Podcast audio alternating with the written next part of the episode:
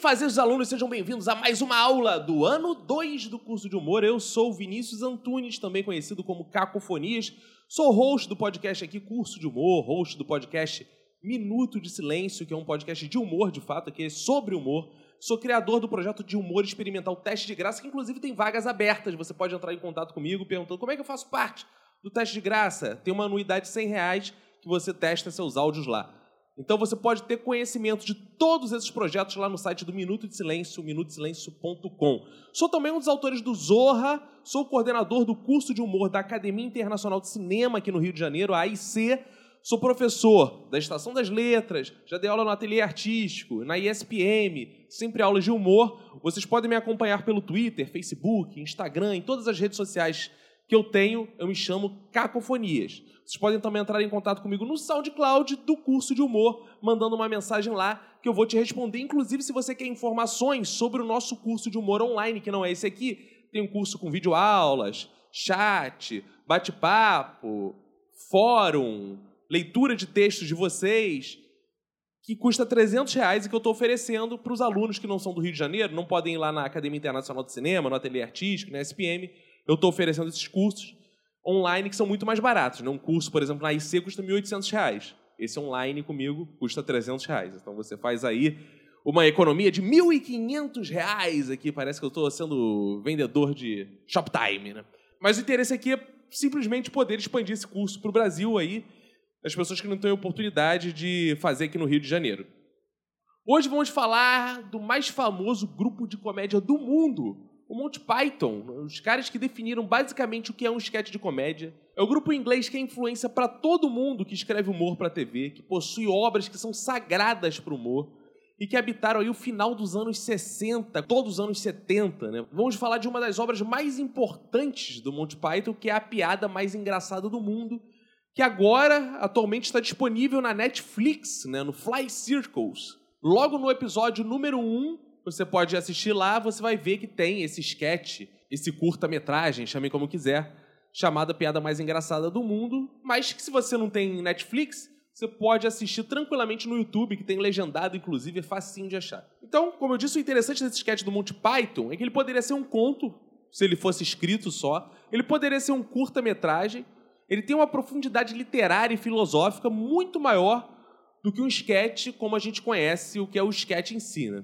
A história é de Ernest Scribbler, um escritor de piadas inglês. Ele cria a piada mais engraçada do mundo e morre de rir em seguida. Ou seja, ele escreve a piada, leu a piada, morreu de rir. O morrer de rir, então, nesse sketch, nesse curta, seja lá como vocês queiram chamar, ele é levado às últimas consequências. Né? Ninguém podia ler a piada e viver. A primeira pessoa que chega ali para ajudar o escritor também morre.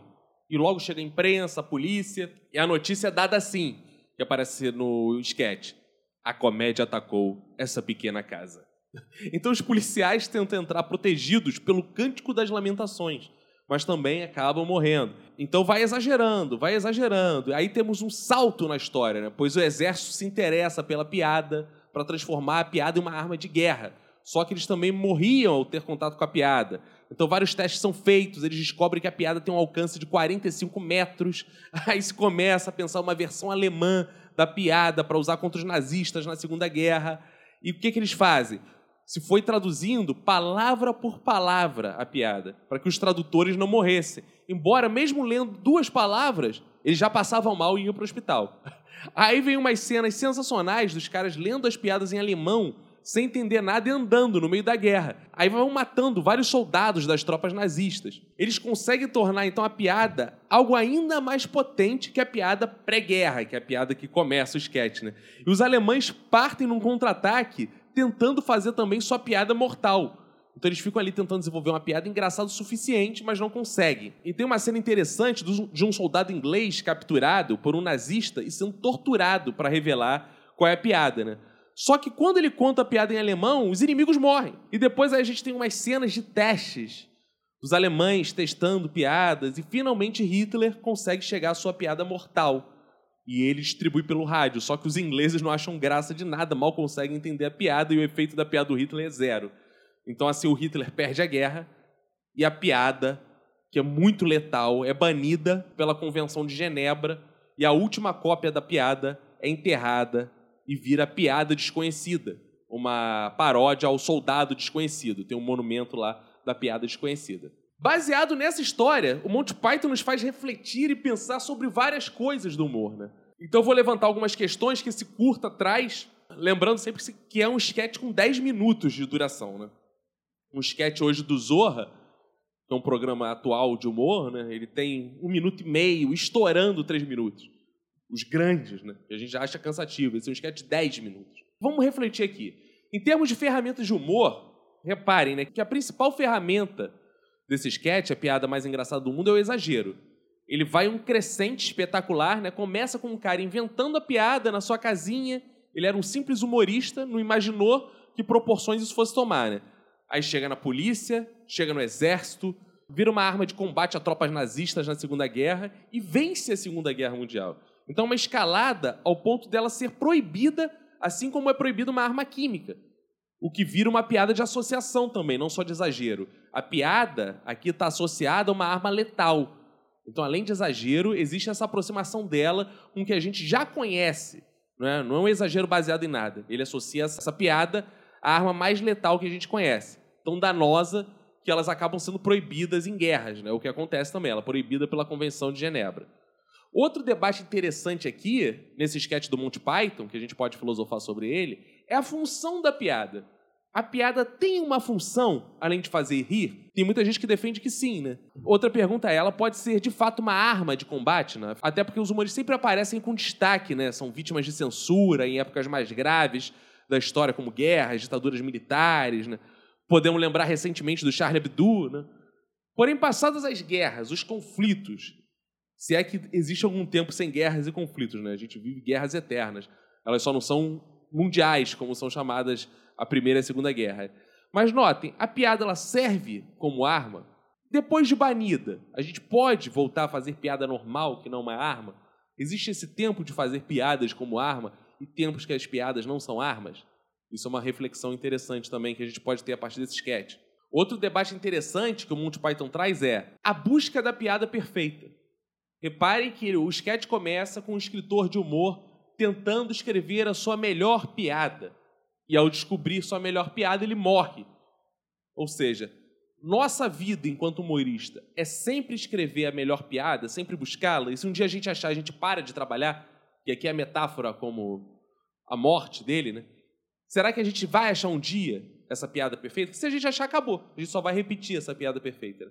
Essa piada perfeita, quando a gente encontra, ela sepulta o próprio humorista. É uma metáfora interessante aqui feita pelo Monty Python. Então, o autor inglês ele acha a piada que mata de rir. Já os alemães, eles ficam se esforçando, se esforçando, se esforçando, escrevendo, escrevendo, escrevendo, não acha. O que pode servir de metáfora como tem gente que nunca vai achar nenhuma piada, nem a perfeita, nem a mais ou menos. Isso pode ser outra coisa também aprendida com esse sketch aqui, outro elemento de humor também, metafórico. Outro dado aqui bem interessante nesse sketch do Monty Python é que mesmo nos sketches mais literários como esse, eles não abrem mão, é uma marca do grupo, esse nonsense, esse estranhamento bretiano. A gente aqui tem uma aula sobre Ópera dos Três Vinténs, do Bertold Brecht. Vale a pena você dar uma ouvida nela se você não sabe o que é o estranhamento bretiano. Então, na cena de tortura do soldado inglês, Enquanto o soldado nazista, o agride, está lá interrogando ele, tem uma espécie de um sonoplasta, que também é um nazista, em cena, e a cada tapa que o soldado que está interrogando dá no inglês, o nazista bate palma, fazendo a sonoplastia do tapa. O tapa, na verdade, passa bem distante do rosto dele. O cara vira o rosto, o outro passa a mão na frente e ele bate palma, como se tivesse acontecido o tapa. A função desse cara é só bater palma na cena. O Monty Python brinca com essa sonoplastia algumas vezes. Em busca do cálice sagrado, os caras não têm cavalo, mas ele anda com os cocos na mão, batendo e fazendo barulho de cavalo. Então esse estranhamento é bem interessante para causar humor. Lembrando que o humor é mais razão e menos emoção. Então toda vez que eles fazem isso, eles estão te aproximando da razão, falando: isso aqui é sempre um esquete, isso aqui é sempre humor, isso aqui não é realidade. É assim que funciona o estranhamento. E o Monty Python usa muito bem isso. E esse curta do Monty Python acaba com uma piada de associação, que é a associação da piada desconhecida com o soldado desconhecido. Soldado desconhecido, para quem não sabe, é o nome que recebe alguns monumentos para honrar os soldados que morreram em tempo de guerra. sem que os corpos tenham sido identificados. Então esse é o final. Não é um grande punch, né? até porque também não é exatamente um esquete, mas fecha muito bem a história. E não precisa ser um grande punch nesse caso, né? Ele fecha melhor do que se fosse só mais uma piada. Então notem bem, esse é um dos esquetes mais importantes da história. E ele não acaba com a sua maior gargalhada, né? Sempre dizem assim pra gente: caramba, ó, deixa pro final a melhor piada. E não é exatamente o que acontece nesse sketch. E isso é uma marca do Monty Python, né? Eles dão uma bela cagada assim para desfecho, eles não estão sempre em busca do punch final. Mais importante para eles é a ideia ser engraçada, como eles conduzem aquela ideia, e não só o final. Nem tudo neles é amarradinho. Esse, por exemplo, é amarradinho até, né? Acaba com o fim da piada. Eles contam a história toda, mas muitas vezes eles interrompem no meio. Os esquetes acabam numa confusão, numa maluquice. Isso é interessante a gente pensar também. A gente que trabalha com humor é muito refém dos punches, né? Mas o Monty Python atingiu um outro nível que eles estavam mais interessados em ter uma ótima ideia do que se aquele final vai ser engraçado ou não. Então, essa foi a nossa aula de hoje. Hoje analisamos aí o sketch, a piada mais engraçada do mundo, do Monty Python. E eu considero assistir esse sketch uma aula magistral sobre como é escrever humor escalada, né, sempre num crescente, começando com um fato trivial até chegar à vitória na Segunda Guerra Mundial. Hoje vimos também que, mais do que cair no clichê, né?